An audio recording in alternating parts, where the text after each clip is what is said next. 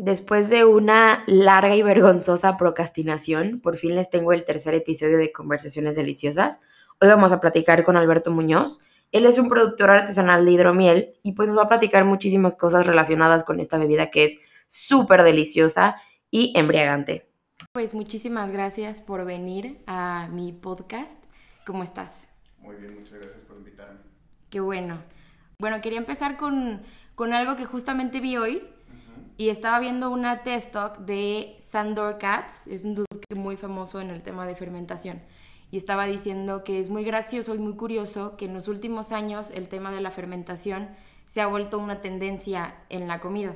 Pero es gracioso porque la verdad la fermentación ha estado obviamente pues a lo largo de la humanidad durante muchísimo tiempo, ¿no? Empezando por el hidromiel, que es lo que estás aquí por esa razón, ¿no? De eso se va a tratar la conversación. Entonces, Platícame un poquito este, sobre, sobre qué es el hidromiel. Mira, sobre lo primero que comentas, yo creo que no es tanto que se haya vuelto una tendencia en la cocina últimamente. Digo, es lo que yo creo, ¿no? no estoy tal vez tan bien informado. Sin embargo, pues últimamente con el crecimiento de los medios de comunicación, posiblemente eso tenga que ver también con que la gente cada vez muestra más lo que hace entre otras actividades, pues cocinar. Y sobre el hidromiel, bueno, ¿qué quieres que te cuente? Pues si quieres, platícame un poquito sobre tu primer acercamiento con el hidromiel y también para la gente que no sabe, o sea, empezar con el tema de qué es, o sea, cómo lo describirías para alguien que no tiene idea sobre lo que significa. Bueno, mi primer acercamiento con el hidromiel, por supuesto que fue una borrachera, Ajá. como el primer acercamiento para cualquier persona tal vez con cualquier bebida alcohólica. En este caso el hidromiel es algo que a mí me gusta muchísimo, que yo aprecio muchísimo, que, que amo mucho, porque todo comenzó cuando eh, más o menos a la edad de 16 años comencé a asistir a un grupo de recreacionismo medieval y deportivo, deportivo medieval también, y entre otras actividades hacíamos esgrima histórica, que engloba muchísimas armas medievales, eh, recreación de atuendos históricos de diferentes épocas, de diferentes partes del mundo. Y bueno, entre ese círculo social también había personas que hacían esta bebida. A pesar de eso, no es, no es muy común. Ese tipo de personas tampoco son muy comunes. Entonces, después de, bueno, a una edad joven, después de haber probado tal vez una gama muy, muy corta de bebidas alcohólicas, el hidromiel para mí fue un boom.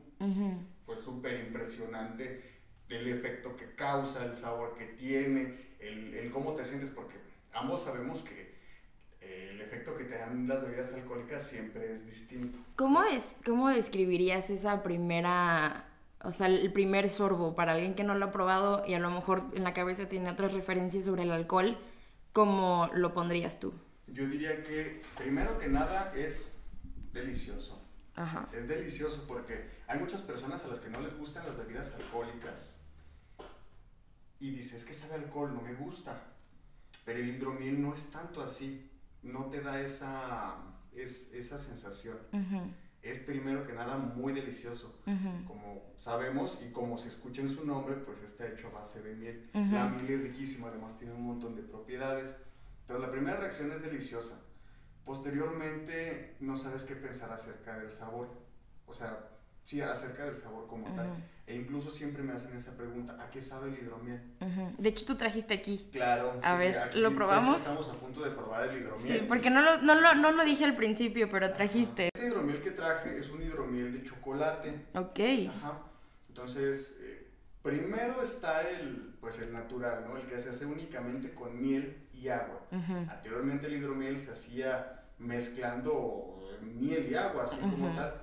De hecho, se hacía lo que se llama una fermentación salvaje, así como tú también anteriormente has hecho sí, pruebas con el hidromiel. La miel tiene su propia levadura natural y también se utiliza la levadura del medio ambiente.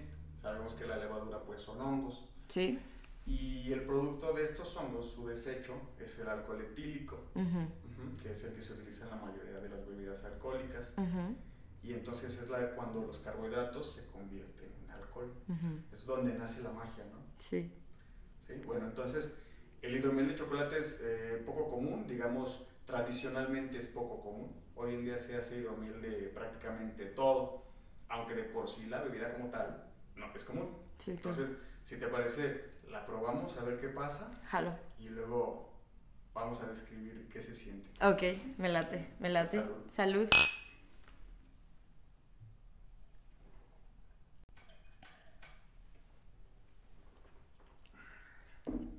Está muy fuerte. Está muy fuerte, ¿verdad? Sí. Wow. También sabes qué? Wow. Así como con cara de. No, no, no, me encantó. Bueno, gracias. Pero bueno, voy a esperar primero que tú me digas qué, qué, opinas, qué sientes, Ajá. qué, sí, sí, sí. sabe todo. Ajá. Y luego ya hablo yo. Ok, me late. Bueno, para los que no están aquí, obviamente, pues aquí, o sea, el color es como el color de la sandía. ¿no? O sea, lo veo como un poquito, obviamente, cafecito, pero tiene algo como rosita, no sé. Entonces es como un color así. No es transparente ni siquiera es amarillo, yo creo que por el chocolate. Huele muchísimo a chocolate. O sea, te lo acercas y huele muchísimo a chocolate, pero lo pruebas y, y, te das cuenta de lo fuerte que es. Todavía siento así como, como, ajá, que está ardiendo un poquito, ¿sabes? Entonces lo pruebas, es un poco ácido, es, tiene un golpe al principio y después te sabe a miel, te sabe ácido y te vuelve a saber como al final un poquito como a chocolate. Y, y, es mucho más fuerte. Bueno, lo siento mucho más fuerte que varias cervezas, ¿no? Si tú te tomas una cerveza sol, nada que ver con este trip. Creo que es igual de ácido que el vino, pero es más fuerte. No sé, se siente, está heavy. A ver, platícame. Pues es que, como tú sabes, este hidromiel que yo hago es artesanal. Es decir, no está estandarizado. E incluso la fórmula la vamos variando, ¿no? Hablamos de artesanal. Entonces, de cierta forma, tú estás haciendo un producto artístico o pseudo artístico. Vas variando, vas cambiando cosas, vas probando. Es como cuando cocinas, nunca cocinas exactamente igual. Y es lo padre de las bebidas artesanales. Eh, hoy en día está viendo, eso sí creo que está viendo mucho un auge con las bebidas artesanales y a veces somos, ¿cómo decirlo? No quiero decir elitistas, pero estamos acostumbrados a algo y no nos salimos de ese camino. Entonces, sí, me, me, encantó cómo lo describiste porque es, es, es, lo mismo que yo te iba a decir, de otra forma, pero es lo mismo. Sí, sí, sí. Es como una explosión de varios sabores Muy que incluso todavía te queda, ¿no? Sí. Como que es sabe un poco dulce, sabe un poco amargo, sabe muy ácido. y, y, es como toda una experiencia para, para la lengua. Sí. como tú dices, se siente aquí en, en el esófago y llega hasta el estómago, lo sientes inmediatamente. Si pudiera comparar esa sensación del hidromiel con alguna otra bebida, que por cierto también me encanta, es el tequila. Te da una sensación similar, no hablamos de sabor. Sí, no, el sabor es diferente. Es una sensación. El mismo golpe, ¿no? te da sí. ese golpe. Sí. ¿Cómo tú, o sea, cómo tú intentas tener cierto control sobre el alcohol que tiene tu bebida, aún sabiendo que por ser algo artesanal, pues no se va a replicar, ¿no? Como cualquier otra cosa que es hecho de esa forma, no puedes estandarizarlo, pero el tuyo sabe muy fuerte, o sea, sabe mucho más fuerte del que yo hice. ¿Cómo es que tú eh, logras hacer algo así? Bueno, pues tiene que ver el hecho de que yo no utilizo levadura natural.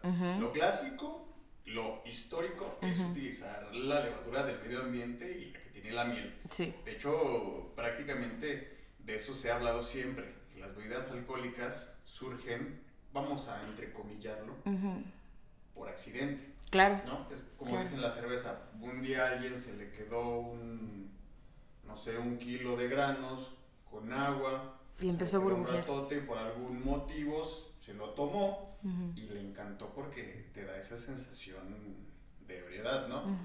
Entonces, en algún momento se fue replicando otra y otra y otra vez, se fue perfeccionando y si es así de fácil con cereales como la cerveza, ahora imagínate qué tan fácil es que ocurra esto con la miel.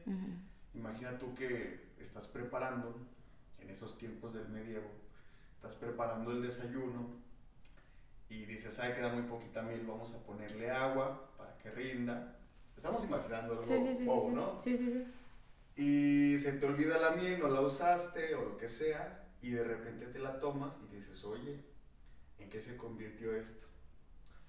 Y bueno, entonces, primero, yo no utilizo levadura natural, la del medio ambiente, yo utilizo pues una levadura que se utiliza para pan comercialmente. Ajá. Y bueno, otra cosa tiene que ver con las cantidades. Sí. Las cantidades que tú utilizas eh, en relación a la cantidad de levadura, eh, la calidad de la levadura, eh, los carbohidratos que tú pones, si añades más carbohidrato, es decir, si añades, por ejemplo, más azúcar, o las posibilidades son infinitas, puedes hacer muchas cosas. Entonces, yo trato de ir haciendo mis anotaciones e ir variando algunas cosas. Por ejemplo, a veces puedo poner más carbohidrato, o más levadura, menos levadura, Em, ¿Con carbohidrato a qué te refieres? A los azúcares. Ok, a la miel. ¿Cuánta miel le estás poniendo? Sí, lo que pasa es que tú puedes eh, hablar de los carbohidratos de la miel. O si, por ejemplo, tú añades azúcar al mosto, eh, es más carbohidrato. Sí, en este caso el chocolate, por ejemplo. En este caso el chocolate sí, sí, también podría ser. Ajá. Sí, o sea, todo, todo tiene que ver. Como lo mencionábamos, es artesanal. Es un poquito complicado de eh, de determinar cuál será el resultado final. Sí. Pero eh, tiene mucho que ver el mosto, cómo tú lo saboreas, cómo a ti te sabe. Es realmente lo que cocinas. Lo demás ya son cantidades y que dejes que la levadura haga su trabajo. Tú no le puedes decir a las levaduras como fermenten, ahorita párense, ahorita... Sí, o sea, porque son microorganismos que ahí están haciendo su chamba. Sí. Em, entonces, pues sí, o sea, prácticamente es eh, las cantidades que yo utilizo. Ok. Y, y, hablando, o sea, es que no sé qué tanto la gente pueda tener de idea. Este, gracias. Está, está muy... Muy fuerte. Sí, está increíble. ¿Se te sirvo? Sí. Como que te da miedo, ¿eh? Ya te cacho. no, no, no, para nada. Sí tengo bastante aguante, pero... este... ¿Cómo describirías el proceso de la forma más sencilla posible. O sea, la hidromiel es una bebida alcohólica ah, con base a la miel, ¿no? O sea, fermentada. Pero un proceso así for dummies, ¿cómo es que lo haces? Así es súper sencillo. Para la persona que quiera experimentar con el hidromiel en su casa, eh, que tenga mucha curiosidad, primero les voy a recomendar que prueben el mío, ¿verdad? Claro, no, sí, sí, sí. Y después, claro que sí, con todo gusto. Además, ah. tú puedes entrar a internet y en internet eh, hay muchas recetas. Pero la forma más sencilla de que tú lo hagas, vamos a verlo eh, paso por paso, en pasos sencillos, pero vamos a intentar entenderlo. Más que darte una receta, vamos a intentar entender cómo se hace. Claro. Entonces, tú tienes miel. Para comenzar, tiene que ser miel natural. Miel natural, porque si no, pues no estás haciendo hidromiel. Cruda, que algunas personas le dicen así. Sí, le llaman también miel cruda.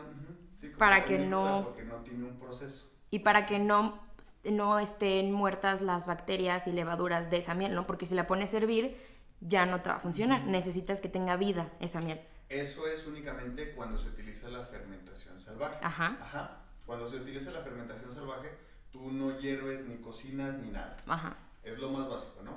Vamos a ver, fermentación salvaje y pues una fermentación con una levadura que tú puedes conseguir en un mercado. Claro.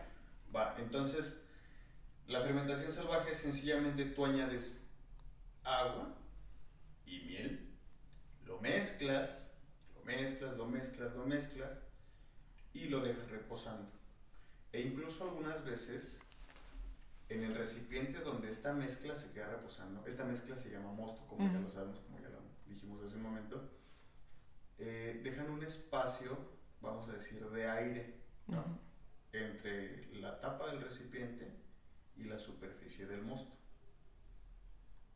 Podríamos decir que si hablamos en términos eh, de, biología, de microbiología, al hablar de levaduras, no es lo más idóneo, en un momento te digo por qué. Pero bueno, se deja un espacio de aire e incluso muchas veces lo que se hace es estar mezclando y mezclando y mezclando otra vez y otra vez durante el proceso de fermentación. ¿Cuánto tiempo dura ese proceso? Ese proceso puede durar eh, aproximadamente de un mes a tres meses. Tres meses es lo estándar, como lo más clásico. Tres meses que tú eh, estás mezclando, digamos un mes, y el resto del tiempo lo dejas solito. Que el hidromiel solito termine de hacerse. Ajá, cuando es fermentación salvaje. Cuando es una fermentación con levadura que tú puedes conseguir en un mercado con, vamos a decir, no es natural, una fermentación natural, entre comillas, lo que haces es hervirla. Ajá.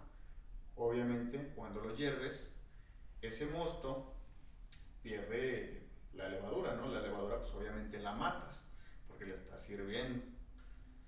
La matas, pero lo que se trata de hacer cuando hierves esa mezcla es hacer un mosto que sea, vamos a entrecomillarlo otra vez, que sea estéril, ¿no? Que esté lo más limpio posible. porque quieres que esté limpio?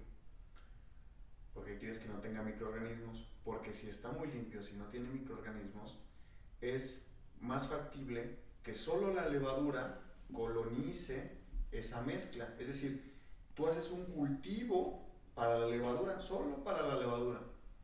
Avientas a la levadura, vamos mis niños, y ellos ahí comen y se dan vida. Vamos a suponer que durante la fermentación salvaje, en la que no haces ningún tipo de cocción, llegas a tener algún tipo de contaminación, vamos a suponer con estreptococos o con cualquier bacteria u hongo, o sea, profito del medio ambiente, que están ahí en el medio ambiente. Puede ocurrir una cosa que se llama relación entre especies. Es una relación o asociación entre especies en términos biológicos. Y lo que pasa es que comienzan a competir. Estas bacterias comienzan a competir con la levadura. Entonces, si el proceso no es afortunado, si el proceso de la fermentación salvaje no es afortunado, eh, la otra bacteria o el otro hongo que no produce alcohol, que en este caso no hace la misma chamba que la levadura, puede ganar. Y entonces lo que tú estás haciendo es pues una mezcla que, vamos a decirlo de alguna forma, que está como echada a perder y te puedes intoxicar. Claro. es lo malo. Sí, sí, sí. Pero luego mucha gente también le tiene miedo como a ese tema de las bacterias y cree que es súper peligroso todo, ¿no? Y creemos que incluso sanatizar o esterilizar son las mismas cosas. O la gente creo que ahorita está como en un trip donde todo le da miedo, creen que todo está mal. Y creo que ese tipo de cosas ayuda a que podamos entender que, que, hay muchas cosas, muchas bacterias y muchas levaduras allá afuera que son buenas, ¿no? Y que las consumimos todo el tiempo, o sea, en el pan, en la cerveza, en el vino, en el hidromiel, o sea, es muy gracioso. Sí, es cierto. Todo tiene que ver con, bueno, vamos a mencionar como la educación o qué tan bien informado estás.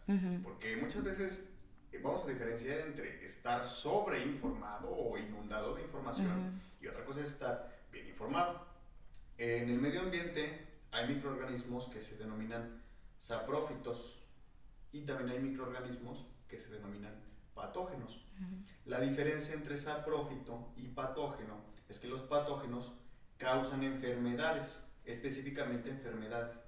Por ejemplo, vamos a mencionar a la, por ejemplo, la salmonela. La salmonela es una bacteria que es patógena, ¿sí? para nosotros es, es patógena, nos causa una enfermedad, una enfermedad gastrointestinal principalmente. Y si hablamos, por ejemplo, no sé, de, de varias especies de cocos, por ejemplo, streptococos, es, una, es un microorganismo saprófito.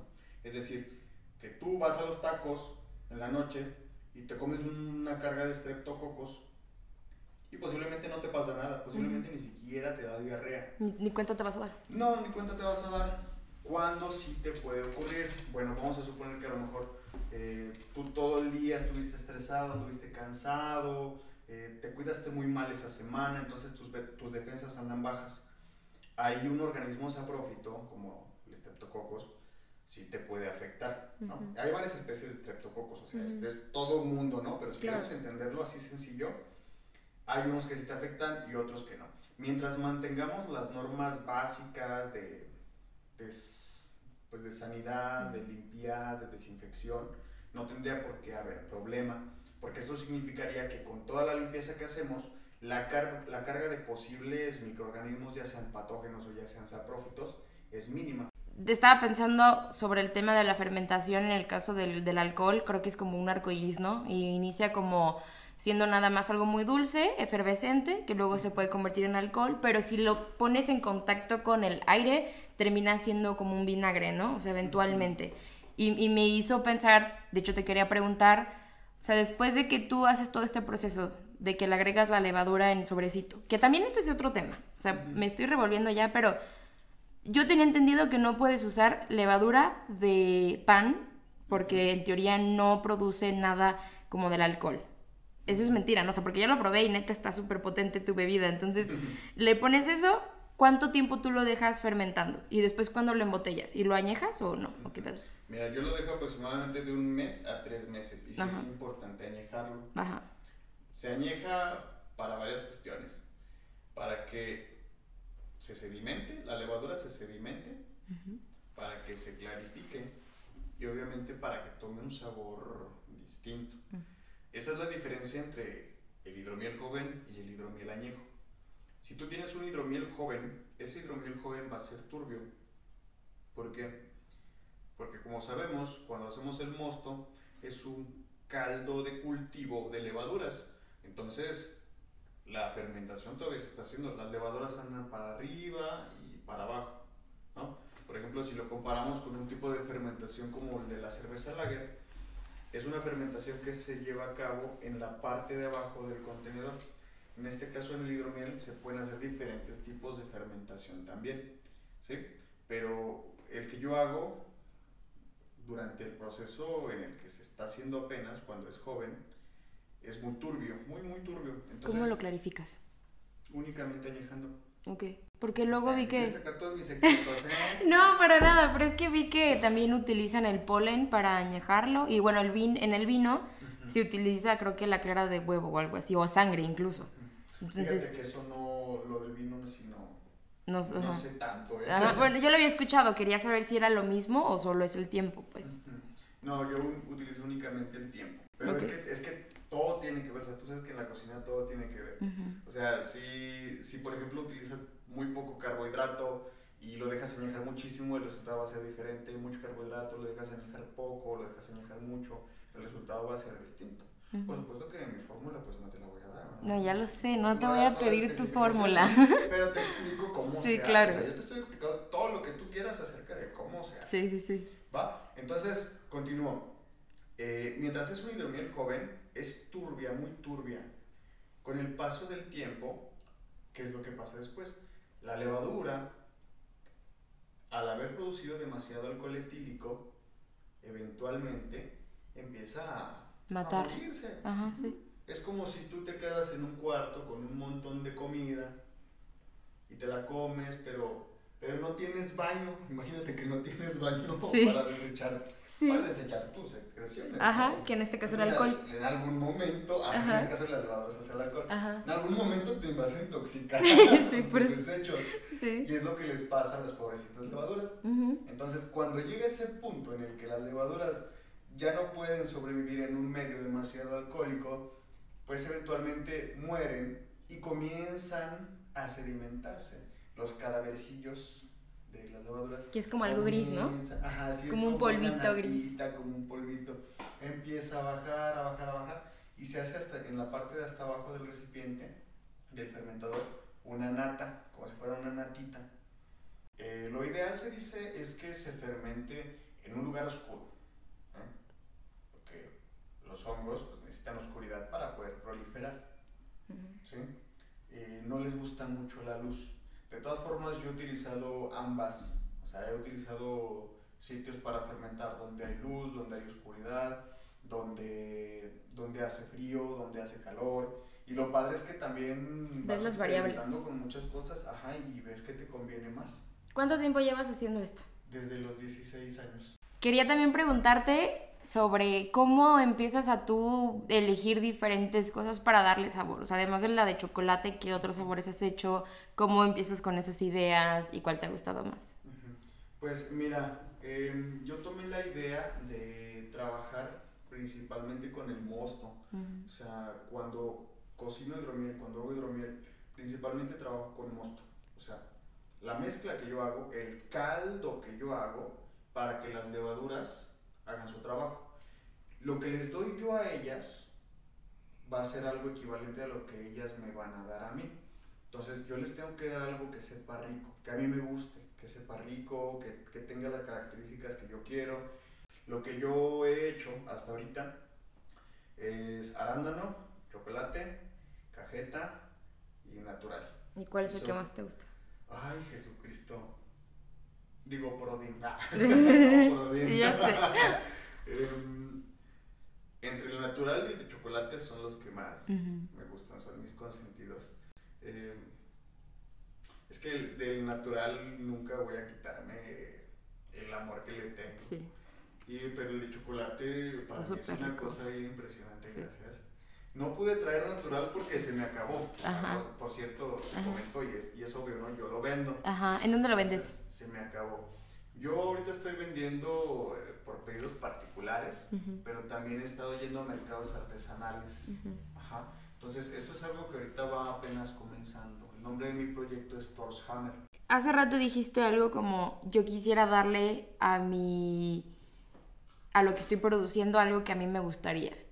Y lo mencionabas como, como si estuviera vivo porque obviamente está vivo, pero creo que está algo, es algo muy bonito trabajar con algo en forma de cooperación. O sea, tú puedes de cierta forma controlar algo. En algún momento leí que los panaderos están destinados a la incertidumbre y creo que es parecido, ¿no? O sea, eventualmente tienes que darte cuenta que no vas a controlar mucho lo que está pasando, o sea, simplemente vas a guiar lo que está vivo allí.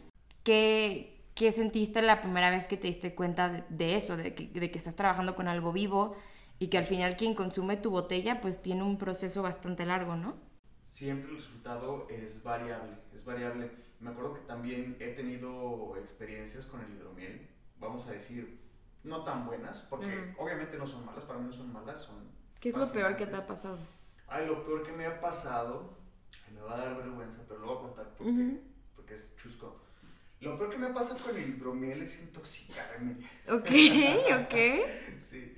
Em, me intoxiqué con, con el hidromiel, hice una tanda de, de 20 litros y por ahí hubo algún error, hubo algún error, no, no, no sé qué haya sido. Me la tomé y dije, órale, está fuertísima. Y me tomé el segundo vaso y dije, qué increíble, con dos vasos me voy al Valhalla.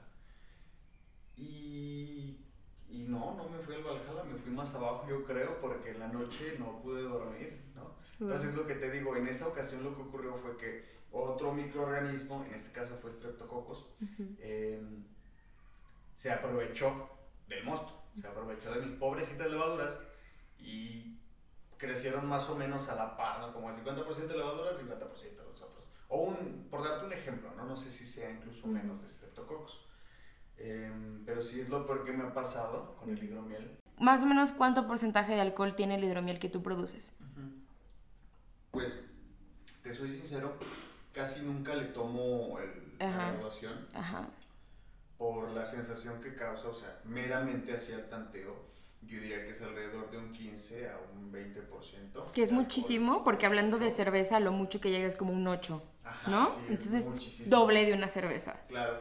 Y esto también tiene que ver con lo que te digo eh, que ocurre en el principio, aunque yo me esfuerzo para que únicamente la levadura colonice el mosto. Optimizas, optimizas al 100%. Entonces es el 100% de los microorganismos que hay en el mosto se dedican específicamente a producir el alcohol y a producir el hidromiel. Claro. Oye. Y es por eso que se potencializa. Dime. Traje cerveza y quería que la probaras porque ya, o sea, ya después no vamos a probar nada de cheve. ¿Cuál quieres probar? Tengo tres. Traje esta, yo no creo que ya las has probado todas. Esta es de chocolate. Ajá, sí, la he probado alguna vez. Ay, esto. Esta justo tiene, tiene sedimentos y entonces eventual, o sea, sigue en teoría como fermentándose. ¿Ya la has probado también? No, esta no, la he probado. Y esta otra que la neta pues la vi se me antojó y de hecho es la que más porcentaje de alcohol tiene, tiene 6.6. vamos a procurarnos muy tranquilos por ya sé, es que me emocioné un poquito. Se nota un poco, pero quería que, que eligieras cuál quieres probar. Esta. ¿Esta? Sí, yo también ya la tenía. De, sí. de levadura. Y eso siempre pasa con la cerveza artesanal. Ajá. que hay sedimentos de levadura. Ajá. Es muy difícil controlar que no los haya, porque incluso tú limpia, vamos a decir, limpia. Permíteme un segundo. Sí. Vamos a decir, eh, filtra o decanta lo más que se pueda una cerveza o el hidromiel. Y a pesar de eso, va a haber todavía microorganismos, va a haber todavía levaduras que hayan ahí en el resto, en el resto, perdón, de, de la bebida y todavía van a seguir fermentando. De hecho, se hace muchas veces lo que es la carbonatación. Ya cuando vas a, a embotellar, muchas veces se le añade todavía carbohidrato extra. Y es como darle un empujoncito más. Para que esté más efervescente. Ajá. Y te produce obviamente dióxido de carbono, que es, que es eh, la espuma que produce la bebida. Y todavía jala un poquito más la fermentación, es decir, todavía produce un poquitito más de alcohol. Ok, a ver. Y eso pasa con las cervezas. Y con todo. Con el hidromiel. Salud. Pues salud. ¿Me dices qué te parece? Pensé que iba a estar más fuerte. El sabor es bueno. Me gusta lo amargo. Hablando de, de, cerveza, digo, no soy mucho de cerveza, pero históricamente hay un gran salto entre la cerveza cuando no se utilizaba lúpulo y cuando se empieza a utilizar lúpulo. El lúpulo es una flor que es el humulus y produce ese, ese sabor amargo. Sí, y esta está bastante amarga. Sí. Me gusta. A mí también. De hecho estaba, o sea, bueno, porque me puse a investigar un poquito y el hidromiel justamente es como de las primeras bebidas alcohólicas que incluso era religioso, ¿no? Justo estaba leyendo un artículo buenísimo que hablaba sobre cómo las cosas que eran difíciles de explicar se convertían en símbolos religiosos. Y entonces los hongos alucinógenos, la lluvia, eh, el alcohol, en este caso el hidromiel y después el vino, eran simplemente rituales o símbolos que representaban como esta parte divina. Y decía justamente que cuando aprendieron a descomponer el trigo y todo el tema como de la cerveza, o sea, dejaron, desplazaron un poquito el hidromiel, ¿no? Sí, de hecho el hidromiel se considera también, vamos a decirlo de una forma, como una cerveza primitiva, una protocerveza o una bebida pre-cerveza. Es muchísimo más simple que cerveza. Sí. La cerveza... Es un proceso larguísimo. Sí. Bueno, y, con muchas variables. de muchas formas también. Hay unos procesos que son mucho más largos. Pero la cerveza tiene varios cereales, tiene lúpulo. Eh, hablando básicamente, tiene lúpulo y distintos cereales. Principalmente, pues cebada, ¿no? El hidromiel nada más es agua y miel, así de simple. Entonces, que es casi como magia, ¿no? O sea, bueno, es que ponte a pensar y con dos elementos tan sencillos, producir algo que es embriagador y que resulta como que generó como muchísimo impacto en la raza humana es súper raro, o sea. pensarlo desde el punto de vista de, de las personas que vivían en, en ese entonces. Ajá y sí, como tú dices, es como magia porque no lo entiendes y cuando piensas que es como magia, de ahí provienen los mitos y el culto religioso, porque no lo entiendes, tú le intentas dar una explicación y dices, ¿cómo? ¿Cómo se, ¿Cómo se hace esto? ¿Cómo funciona? Obviamente ya después con el paso del tiempo, cuando se empiezan a dar cuenta de la existencia del mundo microscópico, de las bacterias, entonces, bueno, ahora sí te das cuenta por qué ocurre, ya tiene una explicación, pero antes obviamente se relacionaba con la divinidad, ¿no? De hecho, decían que Odín podía vivir solo bebiendo hidromiel. Y esa parte de los mitos que dicen que Odín podía vivir tomando hidromiel, fíjate que hasta cierto punto no es tan descabellado. Ajá. Porque. Voy abriendo esto. Sí. Porque el hidromiel es, además de una bebida embriagante, Ajá. es alimento. Sí. También podríamos decir que la cerveza es alimento. ¿Por qué? Porque no es nada más alcohol y agua con sabor Ajá. Tiene también, pues, carbohidratos que te dan energía. Claro. O sea, también tiene... Es una vida muy completa al final, ¿no? O sea... Sí, o sea, también te alimenta. O sea, imagínate todas las propiedades que tiene la miel. La miel tiene proteínas, tiene carbohidratos, tiene péptidos, sí, muchas propiedades que tiene la miel y también te alimentan. Sí, es que justo lo que, lo que estabas diciendo se me hace súper interesante porque creo que cuando no entendíamos el proceso de las cosas se volvían como toda cosa esotérica, mística, divina, ¿no? Pero creo que cuando entiendes eso, aún así puedes venerar esa situación, ¿no? Porque realmente sabes el proceso. O sea, creo que la ciencia también hace que puedas eh, venerar como, como esas cosas por el proceso que lleva. O sea, creo que es mucho más divino saber el proceso microscópico que el simplemente no saber qué sucede. Sí, bueno, es que hablando en términos intelectuales es muy estimulante, es muy Sí, es un universo pequeño, ¿no? O sea, sí. Sí, sí, sí. Cheers. A ver, dime, ¿qué te parece esta? Mm, muchísimos chocolates. Y la consistencia es muy buena también. La espumita. La consistencia es este. Un poquito espesa. Ajá, sí. Muchísima espuma. Y ya nada más como para. de las. como para ir concluyendo. ¿Qué, qué recomendaciones tendrías para un primerizo de, de la fermentación en general? Y luego hablando sobre el hidromiel. Bueno, sobre la fermentación en general, que se avienten. O sea, que no tengan miedo a que les salga mal. Porque hay muchas personas, vamos a decirlo, que temen que les vaya mal. ¿sí? O sea, si te va mal, está bien. de verdad, está bien. Es un aprendizaje.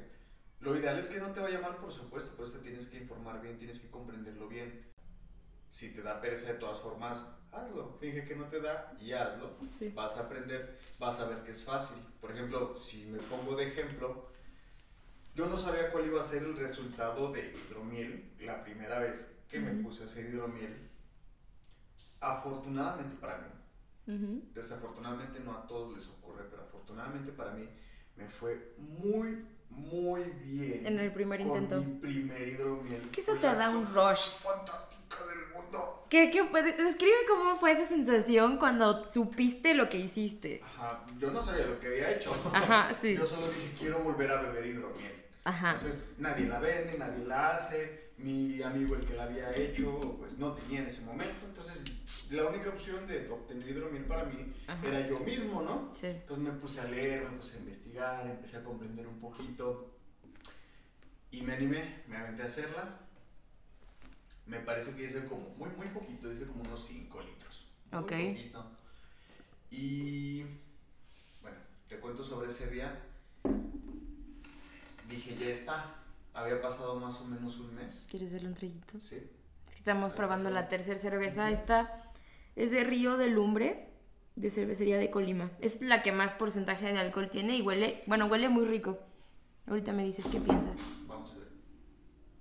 Entonces continuó. Sí, sí, sí. Eh, no sabía qué había Ay, hecho. perdón. Ujú. Pero dije, ya está. Llegó el día en el que ya tenía que abrir mi, mi hidromiel. Dije, ya está. ¿Después de cuántos meses?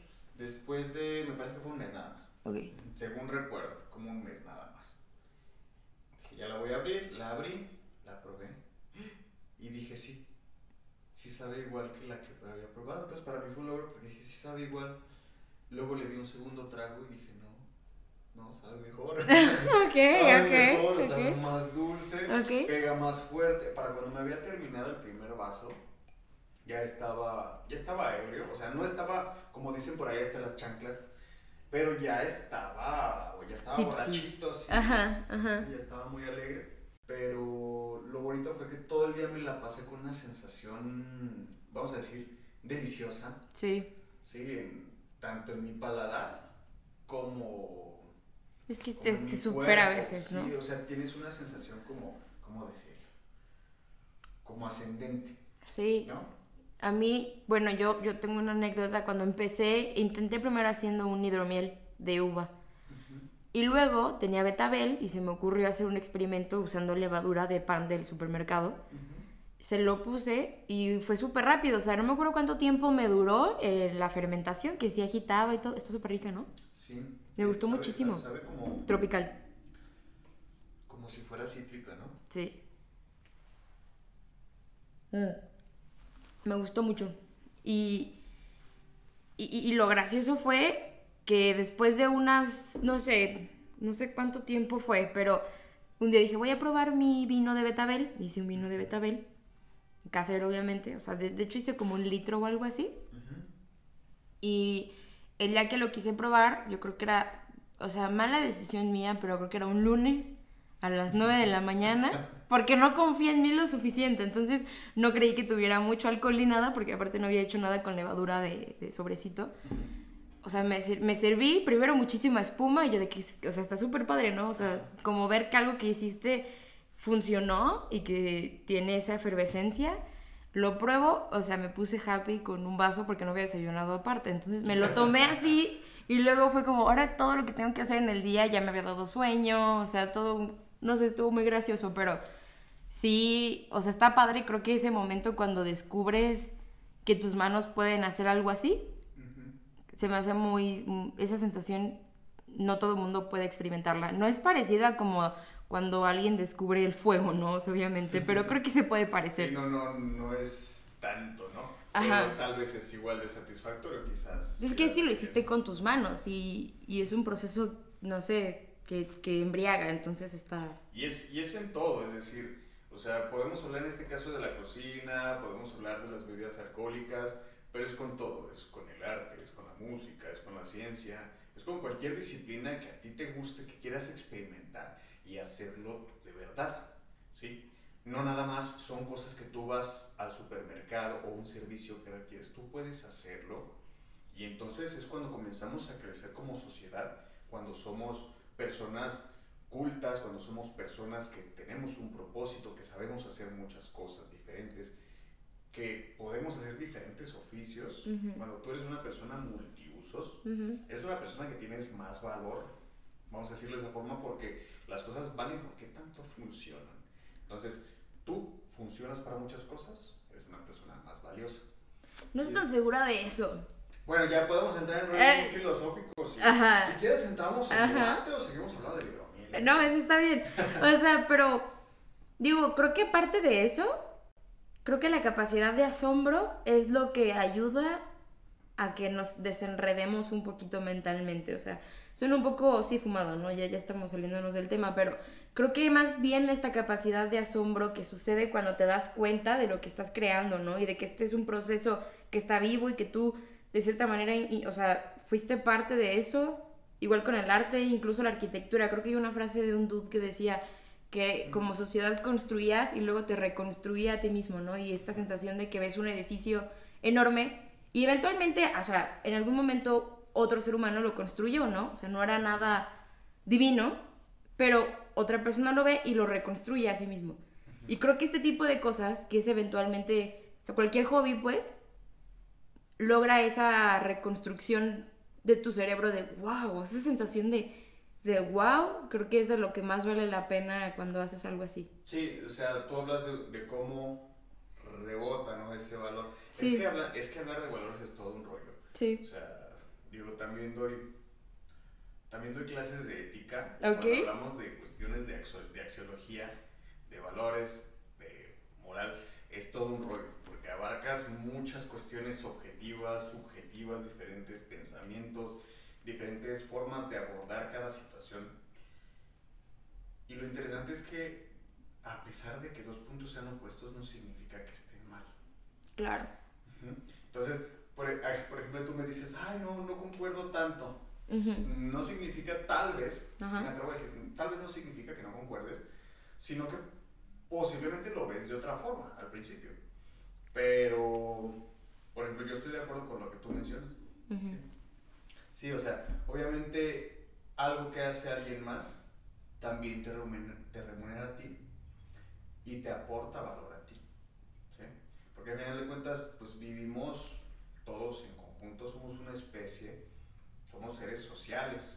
Está, está muy divertido. No sé si eh, quieras agregar. Ah, duda. ¿Dónde pueden comprar tu hidromiel? ¿Por Facebook? Ah, gracias. Claro que sí. Sí, por Facebook pueden encontrarme como Torshammer. Ok.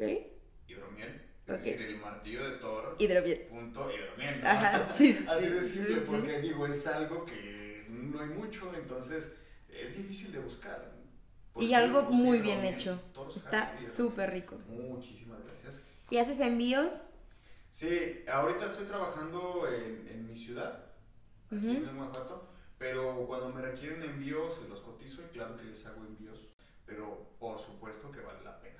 Por supuestísimo que vale, vale la pena. muchísimo la pena. Gracias. Yo, estoy enamoradísimo de hidromiel. De hidromiel más, ¿verdad? Claro. Por, supuesto que sí.